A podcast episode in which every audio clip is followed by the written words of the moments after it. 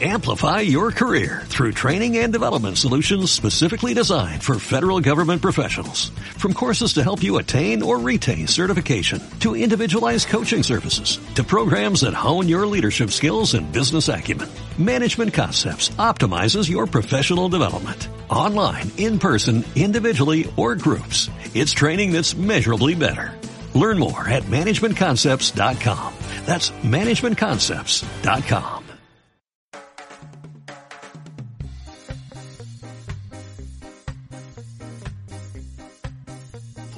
Hola, ¿cómo están? ¿Cómo andan? Bienvenidos a un nuevo episodio de Desde el Bullpen, un podcast de grandes ligas, eh, de, serie mundial en estos días justamente.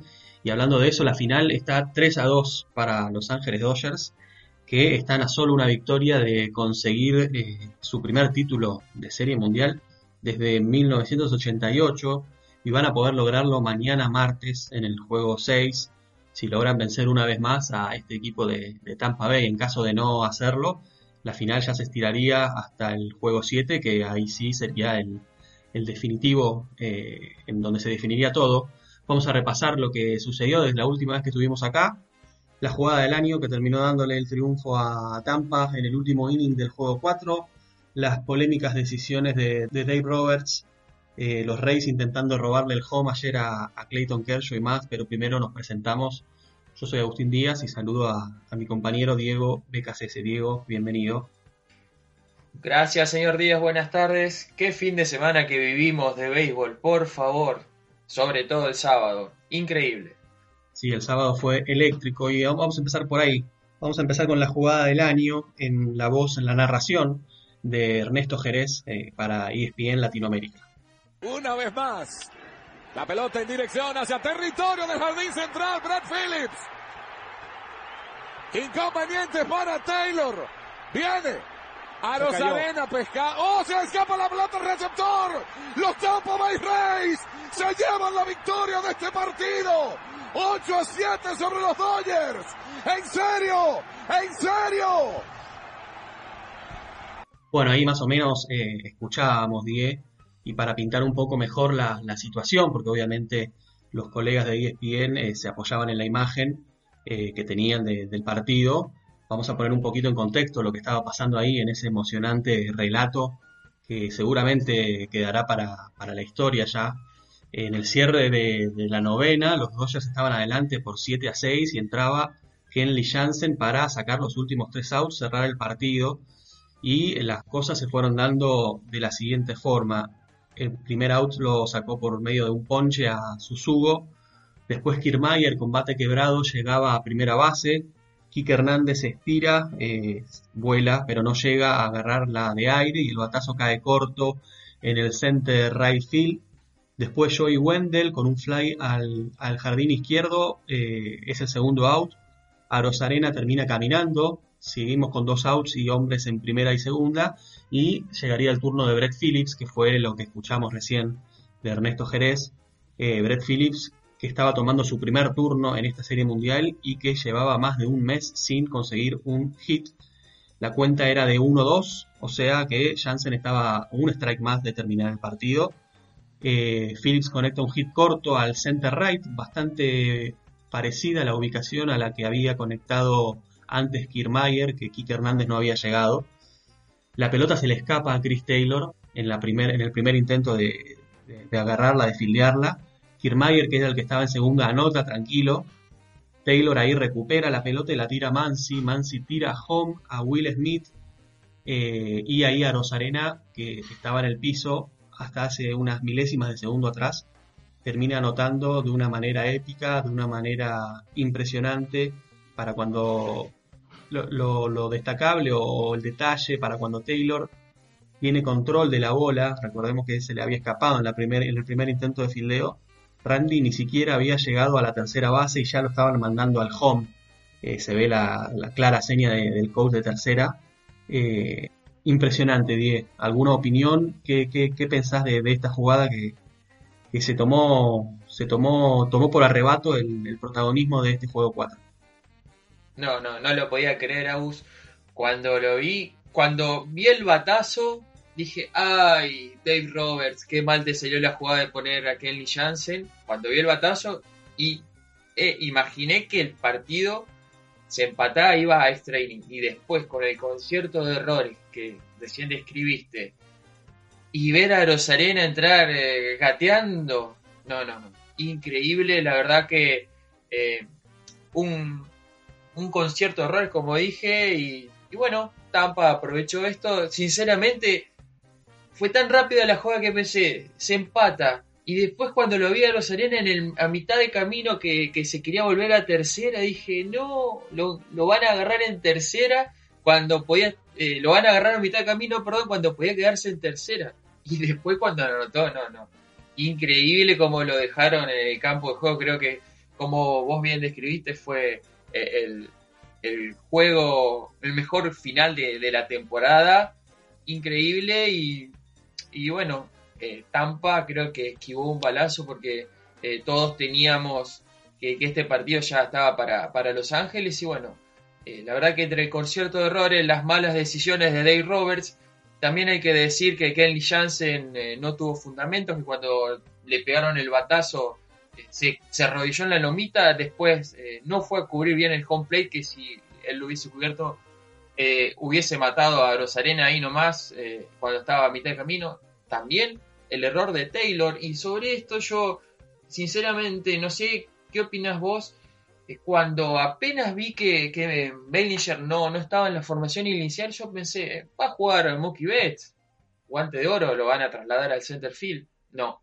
Empezó AJ Pollock, un jugador que ha tenido buenas actuaciones en el center field, pero muy diezmado por lesiones de rodilla y después de que estuvo Chris Taylor. Me parece que se dio una cadena de hechos fortuitos y, otros y otras malas decisiones de error que terminaron con Tampa ganando este partido épico con Brett Phillip, el héroe de la película, y a Rosarena con otro capítulo más de también su super película, su historia, que es para que Hollywood ya empiece a producirla. Sí, eh, lo de Mookie Betts, eh, sí, es verdad, no, no sé qué, cuál habrá sido la, el fundamento para, para decidir eso, imagina uno que algo habrá detrás de esa decisión, pero volviendo a esta jugada final del juego 4, me quedo con un par de perlitas de las que, de las que me gustan a mí o de las que me gusta destacar. Eh, primero, el hecho de que hayan mandado a Joma a Rosarena. Rosarena es, un, es, un, es, rápido, es un jugador rápido, pero si ves la imagen, está claramente unos tres pasos antes de tercera cuando, cuando Taylor ya tiene control de la pelota, no cuando la agarra por primera vez que se le escapa. Eh, y ahí, bueno, ya estábamos con dos outs, me pareció arriesgado, le terminó saliendo bien, obviamente, a Tampa, de eso justamente estamos hablando, pero ahí una, una sorpresa, un, algo, algo, algo que me llamó la atención. Y después también eh, la imagen, dos cosas, perdón. Eh, Max Mansi, cuando ve, o sea, cuando, cuando le llega el corte de Taylor y va a mandar eh, su lanzamiento al catcher, pareciera ser a mitad de camino que ve que a Rosalena se cayó y eh, con el brazo ya medio extendido, intenta como, como enviar eh, la pelota más lenta, se, nota que como que cambia un poco y no sé si eso no le terminó afectando porque la pelota después se le escapa a, Will Smith, le pega un poquito en el, en el umpire que estaba ahí en, el home, pero pareciera ser que Mansi cuando se da vuelta y ve que Rosarena estaba en el piso, como que bueno, dice, bueno, este no, no, no está yendo a home, o si va a ir a home, eh, claramente está, va, va, a llegar mucho más lento porque estaba en el piso. Eh, entonces eso también no sé si influye, me imagino que sí, eh, le cambian los planes en una milésima de segundo. Y la última, el plano, uno de los mejores planos que dio esa jugada con a Rosarena en el piso es eh, y Willy Adames entrando a, festejar eh, cuando a todavía no había tocado no había tocado el home plate, increíble, estaba obviamente ya a, centímetros, pero, pero si, si congelas la imagen en esa jugada, en los videos que, encontrás en YouTube, ves que, que sobre todo está un paso adelante de Adames que, que viene, festejando y entran, entran por el lado del, plato de, home, increíble. Sí, Agus, la verdad que de no creer y pobres eh, jugadores de Los Ángeles, pobre Will Smith, pobre Jansen, eh, salir así del juego y, bueno, es parte de su trabajo recuperarse rápido, tener memoria corta, pero era un partido que ya estaba en el bolsillo y, hoy podrían estar festejando la Serie Mundial y no tienen que, jugar eh, un partido más por lo menos. Qué duro para, para Kenley Jansen, ¿no, Die? Porque Roberts, eh, bueno, ya nos podemos meter si querés de lleno en, las decisiones de, Roberts, que tanto se le ha caído eh, en ese juego 4, recapitulando un poco, saca al mexicano Urias, que venía teniendo una, una más que, digna labor, si no recuerdo mal, los numeritos los tengo por acá, el mexicano había lanzado cuatro, cuatro innings eh, y dos tercios, con dos carreras permitidas, nueve ponches y solo una base por bolas. Lo saca para mi gusto un poquito antes, eh, mete a Trainen, después a Baez y a Baez le explota un poco un poco todo en la cara. Eh, si no recuerdo mal, Baez entra ya con corredores en bases, algo que, según las estadísticas no venía siendo el, fuerte del pitcher. Eh, la termina pagando porque sacó 1.2 innings y le anotaron dos carreras con, bastante falta de control por momentos. y bueno, luego con, con Jansen, ¿no? Cuando parecía sobre todo porque venía, después de Baez entró Kolarek el zurdo y después de Kolarek entró Graterol, que en solo siete picheos eh, sacó el out que había entrado a, sacar justamente, permitió un hit pero, pero no pasó sobresaltos y parecía Die que la lógica indicaba que tendría que haber seguido Graterol, ¿no? Eh, le salió mal en este caso el, tiro a, a Roberts y a los Dodgers pero no sé qué pensás vos más o menos de, esta situación del bullpen de los Dodgers. Mira, en cuanto al lanzador mexicano, claramente lo sacó porque iba a enfrentar por tercera vez a la alineación de Tampa y Los Ángeles tiene el mismo librito que los Reyes, la tercera vez en el orden es donde le hacen daño su lanzador abridor, entonces eh, Roberts decidió hacer el cambio, no, no ir con, con nada raro. En cuanto a lo de Baez, yo no tenía sus, splits en, situaciones de hombres en base y en situaciones con las bases vacías. La verdad que es rarísimo que, su manager que maneja eso, que es el día a día, sabiendo cómo él reacciona de una situación a otra, lo haya puesto. Eh, después también lo que vos decís de Graterol, hoy me fijé, él había lanzado en el partido anterior y había tenido 18 picheos, nada. Si bien se lo vio, no sé qué te, qué te pareció, me parece que estaba un poquito fuera de la zona de strike, pero con sus lanzamientos a 100 millas por hora, 100 y algo como se vio el sábado, me parece que él no tenía problemas en enfrentarlo. Y en cuanto a Jansen, yo cuando lo vi, que lo, lo, lo charlamos por Twitter, ¿Viste cuando uno tiene una sensación que dice que va a pasar algo, va a pasar, porque no venía bien Jansen, tuvo problemas en la serie eh, divisional, en la serie de campeonato. El juego anterior lo había puesto que había una, eh, que ya el partido casi estaba definido, lo puso en, la última entrada y a Rosarena le dio un cuadrangular. Eh, me parece que a mí Roberts quiso ir por su hombre de confianza. Jansen hace siete, ocho años, siete años que está en la organización.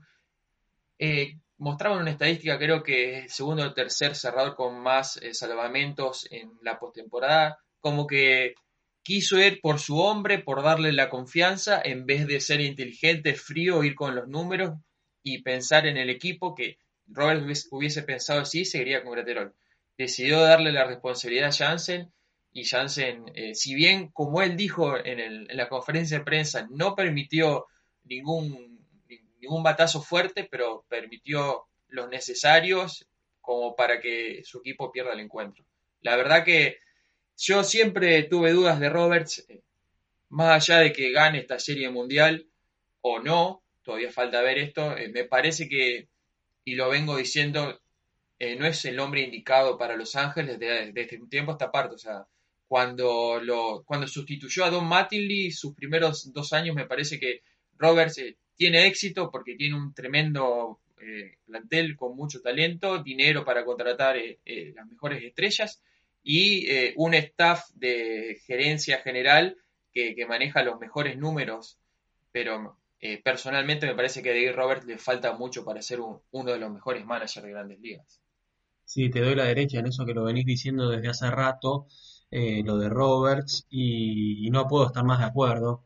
Eh, me parece, me parece que los Dodgers, estos Dodgers, estos, este super equipo, no te digo que, va a ser un equipo que, gana solo, pero cuando tenés eh, jugadores de tal calibre, cuando le sumas a Mookie Betts, que para mí es el potencial MVP de esta serie, cuando tenés el dinero que, bien mencionabas para gestionar, para, para, para armarte tu, tu equipo, para, para, para disminuir las falencias.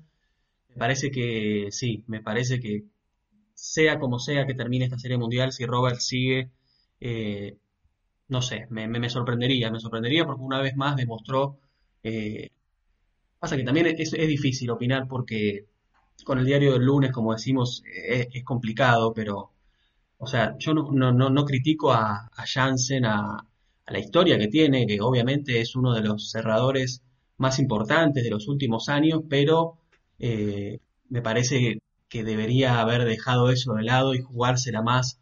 Seguramente Robert dirá que, siguió su instinto, que, sabía que Jansen, que confiaba que Jansen le, iba a responder, pero eh, los Dodgers la terminaron pagando y sale, eh, que ayer, bueno, terminaron ganando el, juego 5, pero imagínate si, si esto se hubiese ido, bueno, todavía están a tiempo, ¿no? Eh, esto no está ganado ni mucho menos, eh, con el partido yéndose hasta, hasta donde estamos hoy. El, la serie pasó a ser como una serie al mejor de tres, ¿no?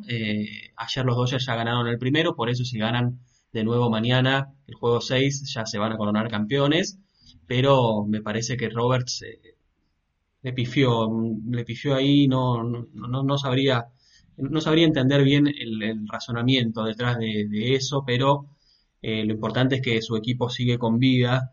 Eh, y yendo un poquito más para atrás, Die, abordando otro partido que no, que no habíamos tocado después de la última grabación, y vamos y venimos un poquito en el tiempo.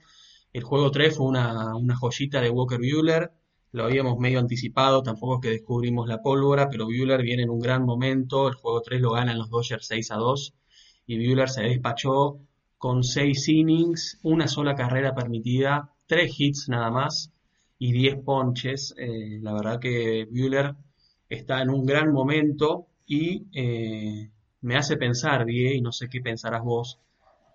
Mañana juego 6, está pautado Tony Gonsolin, que no, no tuvo unas buenas, un, buen rendimiento, si no, no me acuerdo mal, y quería consultarte qué pensás acerca de Walker Bueller eh, y no sé si Kershaw, Kershaw con mucho, bueno, con menos descanso, eh, si estarán disponibles para lanzar alguna entrada desde el bullpen en un juego que puede ser eh, historia, ¿no? en cuanto a lo de Bueller, lo del viernes demostró todo, todo, todo lo, que es con 26 años. Además, teníamos dudas de sus ampollas y pasó ese problema sin sobresaltos. Y como vos decís, es candidato para mañana, pero yo lo tengo ahí, ahora que me lo preguntaste y pensándolo un poco, me parece que si el juego eh, va en favor de Los Ángeles, ahí no tengo dudas que van a estar Bueller, Kershaw disponible, todos. Si el partido está peleado, puede ser. Pero bueno, eh, mañana es un partido de bullpen para, para Los Ángeles. Seguramente va a ir Gosolin un par de entradas, o según cómo le vaya en la alineación, una, dos, tres capítulos. Después irá May. Y bueno, lo, veremos también a Graterol. Creo que a Trainen eh, lo va a guardar un poquito. Me parece que eh, dependiendo de cómo, cómo se encamina el juego, podemos ver a Bueller, porque hay que recordar algo que si mañana no gana Los Ángeles, el séptimo alguien tiene que salir a la lomita y, tranquilamente, o sería el turno de, Walker Bueller con, un día de descanso menos, con cuatro días. Sí, que a esta altura el descanso pasa a ser algo más anecdótico, ¿no? Eh, en un partido de, que te puede llegar a dar un título mundial, yo me imagino que, jugadores con el afán competitivo de, Walker Buehler o el mismo Clayton Kershaw con un descanso súper acotado, creería que no van a dudar eh, en, poner su, su, su, salud un poco más en juego, aunque a la larga no seguramente no sea lo recomendable, pero me imagino que tener ahí nomás al alcance de la mano un título mundial, sobre todo para Kershaw, que, que, ya tiene una carrera mucho más extendida y que que pasó mil y una en postemporada y va a ser un poco, va a ser un poco tentador. Tony Gonsolin ya está confirmado para, para mañana, te cuento. Blake Snell también está confirmado para mañana. Eh, y así se repetiría, o se va a repetir, eh, mejor dicho, el duelo del juego 2 que ganó Tampa. Eh, en ese juego Gonsolin fue solo por una entrada y un tercio, un hits, una, carrera permitida y fue relevado rápidamente por, por Dylan Floro, luego pasaron al mexicano zurdo Víctor González, Dustin May, y bueno, siguió el trabajo de, del bullpen para los Dodgers en ese juego que no terminó en victoria. Em, y bueno, del otro lado va a estar Blake Snell, que, tuvo, tuvo buenos momentos en esta, tuvo un buen momento en esta serie mundial, mejor dicho. Em, y bueno, pensando ya en, ayer, el, partido 5, el juego 5 que, ganaron los Dodgers 4-2. Eh, me parece que lo más destacado, lo más, sí, lo que más llama la atención fue el intento de, robarse el home de, Manuel Margot, ¿no? Sorprendió porque, por el, por, el contexto, porque es una jugada poco suicida, ¿no? Como, como se suele decir, que no, no suele, bueno, eh, terminar bien, pero me parece también que eh, estuvo determinada por, porque Kershaw venía eh, en, modo automático, como se dice, venía sacando de auto a cualquiera que se le ponía enfrente. La situación esta que, ocurrió en la cuarta entrada eh, se dio con los Dodgers adelante por 3 a 2. Eh, Kershaw en, esa, en, esa, en ese inning se había metido medio en un, en, una, en un berenjenal porque estaba sin outs y tenía hombres en primera y en tercera eh, ya había sacado dos outs, o sea que estaban a uno más de, librarse de esa situación. Y Margot intenta robarse el home, aprovechando ¿no? esa, esa mecánica ya clásica de Kershaw que, que levanta las manos y se queda ahí por una milésima de segundo eh, como en stand-by eh, hasta, hasta hacer su mecánica de lanzamiento. Bueno, no le salió bien a, Tampa, se la jugaron, yo decía los huevos de Tampa, un poco en joda, un poco en serio, para intentar algo así, pero me parece que también va, va relacionado con eso, ¿no? Con, con un intento de, de, hacer algo desesperado, eh, estando a, a, 27 metros a, una base de, anotar una carrera eh, que hubiese sido el empate y porque justamente tenían enfrente a un Kershaw que estaba endemoniado. Sin dudas lo que buscó Margot es cambiar el momento del partido. Si le salía bien, además de empatar, eh, tal vez podría sentir la presión y, como vos, bien decís, eh, dejar ese piloto automático. Hoy justamente leía un par de declaraciones de Kevin Cash. Eh, él se refería a esto y aclaró que la orden no salió de él, pero que jugadores como Margot y la mayoría del equipo de Tampa, que son atléticos, eh, tienen, eh, por así decirlo, luz verde cuando ellos quieren hacer eh, esta jugada personal, por así decirlo, esta intentona de, sorpresa. yo también calculo alguna base robada también debe estar en esto. y un toque, un toque de sacrificio o un squeeze play. Cash explicó que Margot lo hizo por su cuenta y bueno, que, que Margot sintió en ese momento que podía como bien dije, cambiar el momento del juego. Bueno, no le salió bien, pero eh, yo cuando vi, Agus, yo te cuento que no, y le cuento a los que nos están escuchando, no pude ver el partido, pero cuando en las redes sociales vi esto, ¿qué puedes pensar? Es el estilo Tampa, eh, explota todos los recursos, eh, cada oportunidad que se le presenta intenta sacar ventaja de lo más mínimo y bueno, no le salió bien, pero no estuvo muy lejos por, por lo que se vio en la televisión cuando vi la repetición y el resumen del juego estuvo cerca Margot, ¿eh? la jugada fue, fue bastante más ajustada de lo que de lo que terminó pareciendo con las repeticiones. Eh, así que no, no, no hubiese sido tan, tan loco pensar que, bueno, que, hubiese valido la pena, eh, porque estuvo bastante más cerca de lo que parecía en principio. Eh, después vi en este juego 5 ayer, Roberts termina sacando a, Kershaw cuando había retirado a los últimos 7 bateadores que había enfrentado. sin permitir, tengo acá el dato, sin haber permitido en esos 7 un batazo que salga del infield y no había otorgado un hit desde el que le conectó a Rosarena en el tercer inning. Así que, bueno, lo, de, siempre, bueno, no, no lo de siempre, pero lo que venimos hablando de Roberts, cuando entró a, levantar a, Kershaw ayer, se dio esa conversación que se puede permitir eh, un histórico de la franquicia como es Kershaw, eh, donde se ve claramente como que no quería salir eh, en principio, con Roberts, me imagino, dándole sus motivos o capaz eh, uno, uno podía llegar a, a, pensar en diciéndole capaz que, que lo necesitaba para, para, los últimos dos de la serie, para salir algún inning desde el bullpen. Vaya a saber uno si fue así o no. Pero bueno, terminó saliendo Kershaw y tengo acá unos numeritos eh, de la cuenta de Twitter, el extra base eh, de Kershaw en esta postemporada que, que, que, viene, viene con muy buenas actuaciones.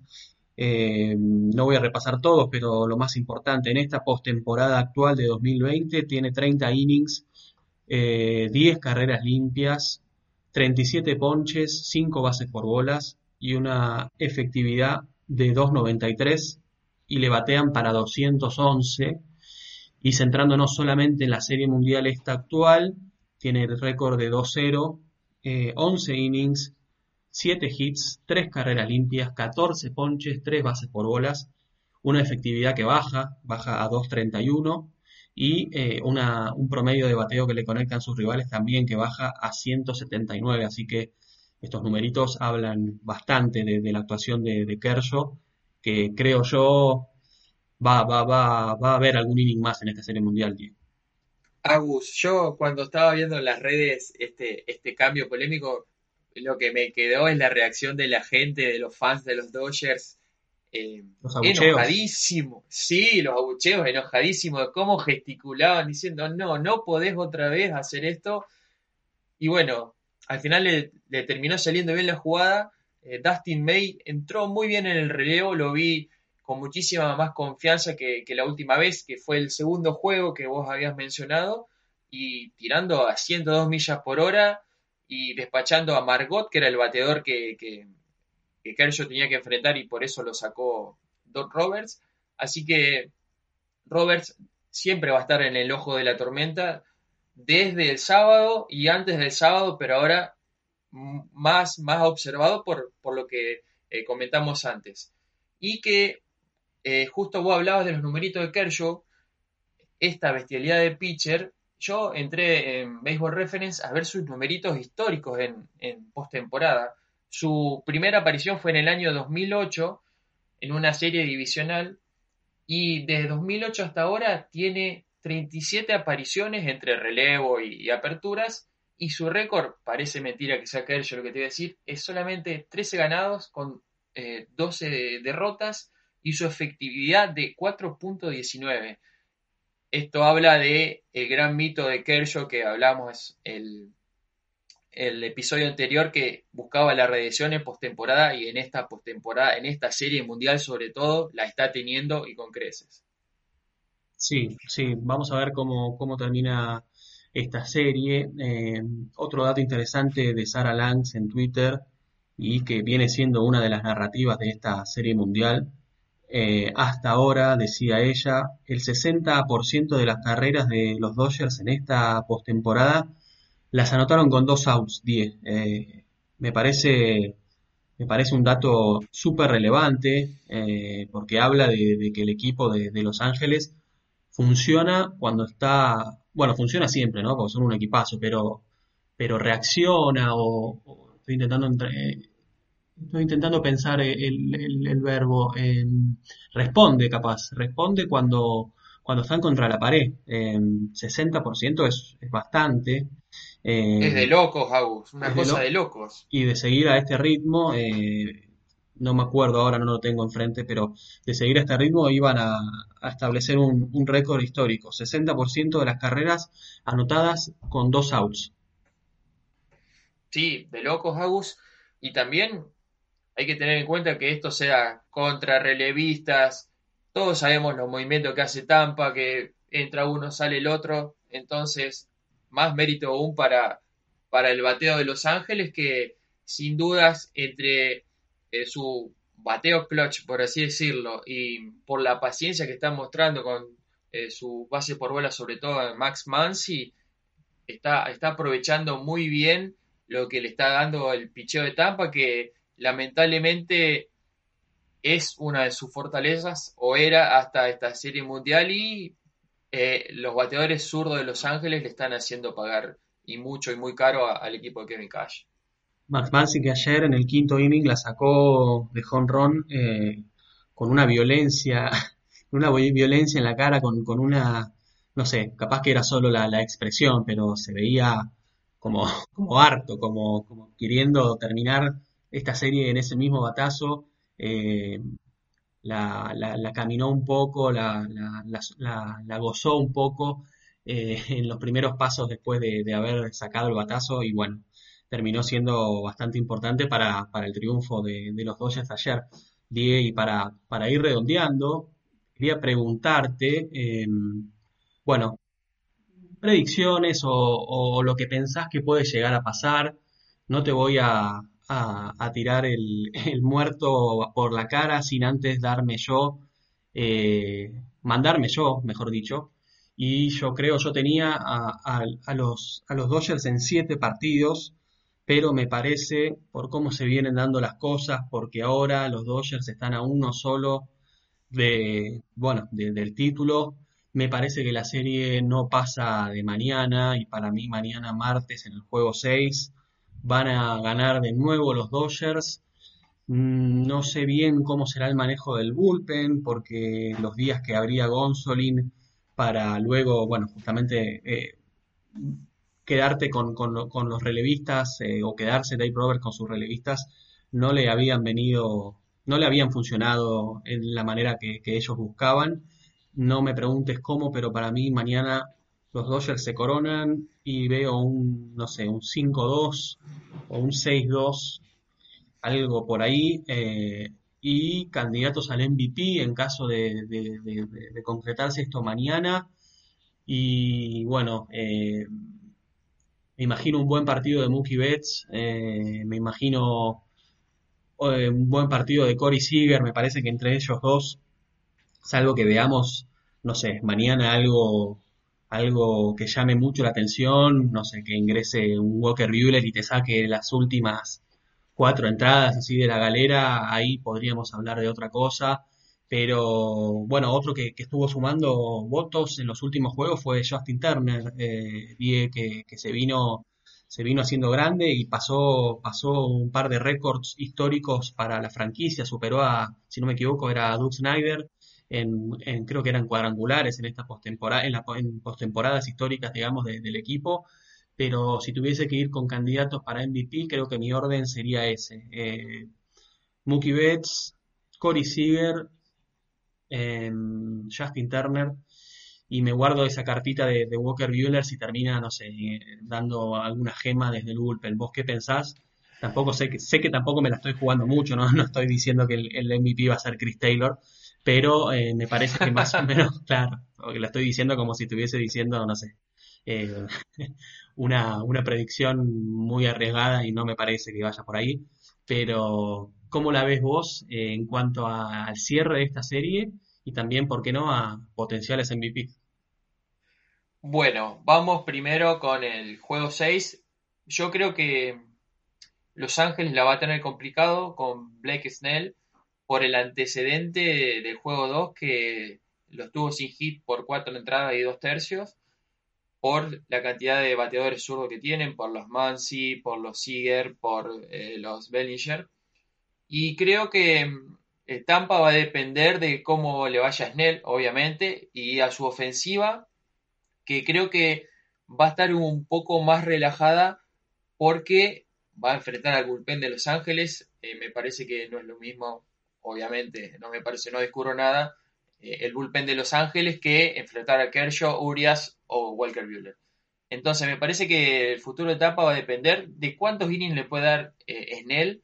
Creo que si Snell le da seis buenos innings y la ventaja es de una o dos carreras, creo que Tampa va a forzar el séptimo. Y ya en el séptimo me parece que ahí ya veo más claro un triunfo de Los Ángeles porque tiene más profundidad, porque puede ser Bueller, Kershaw y Tampa ya tendría que ser muy creativo, tendría que ir Charlie Morton, eh, podríamos eh, verlo también a um, Tyler Glasnow con poco descanso, veríamos un bullpen directamente de Tampa en ese juego.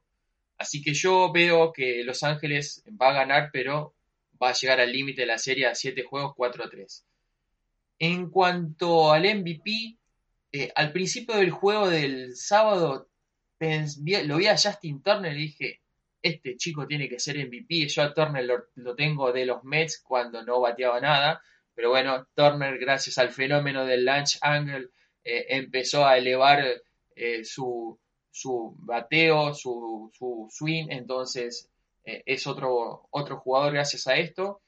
Pero si vos me preguntás, me tengo que quedar con Corey Seager. Me parece que Corey Seager ofensivamente es eh, el número uno de Los Ángeles. Justo antes de empezar el episodio saqué un poquito sus números. Estaba bateando para 4.71 y eh, esta postemporada puede ser bisagra para él porque en 34 juegos anteriores, sus primeros 34 juegos, bateó para una línea de 195, 271 y 336.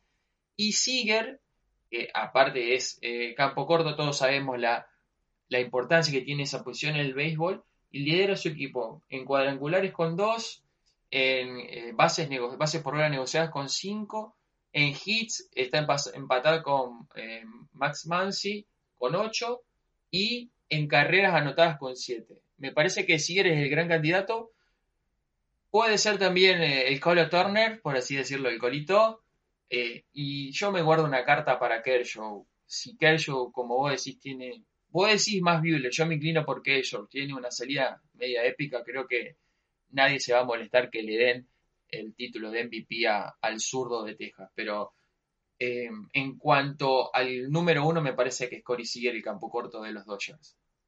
Me inclino más por Buehler porque pienso que que la serie se define mañana y con un día más de descanso me parece que, va a ser Bueller la, si es que lo, tienen ahí cerca, ¿no? Si es que es un juego que ven que pueden ganar mañana mismo y cerrar la serie mañana mismo, me parece que Bueller va a ser el, primero eh, disponible, si se quiere decir así, eh, para, para, salir, pero bueno, todo, todos son suposiciones.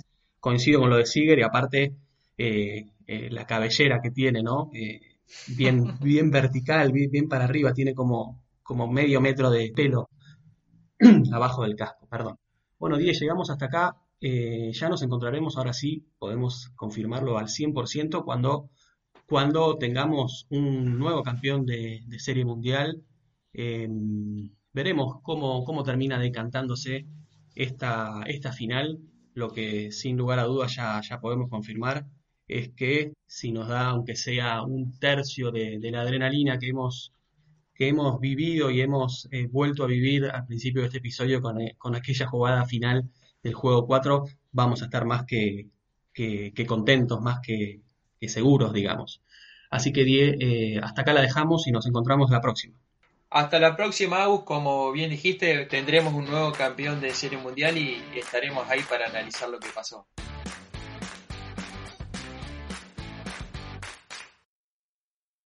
Amplify your career through training and development solutions specifically designed for federal government professionals. From courses to help you attain or retain certification, to individualized coaching services, to programs that hone your leadership skills and business acumen, Management Concepts optimizes your professional development. Online, in person, individually, or groups. It's training that's measurably better. Learn more at managementconcepts.com. That's managementconcepts.com.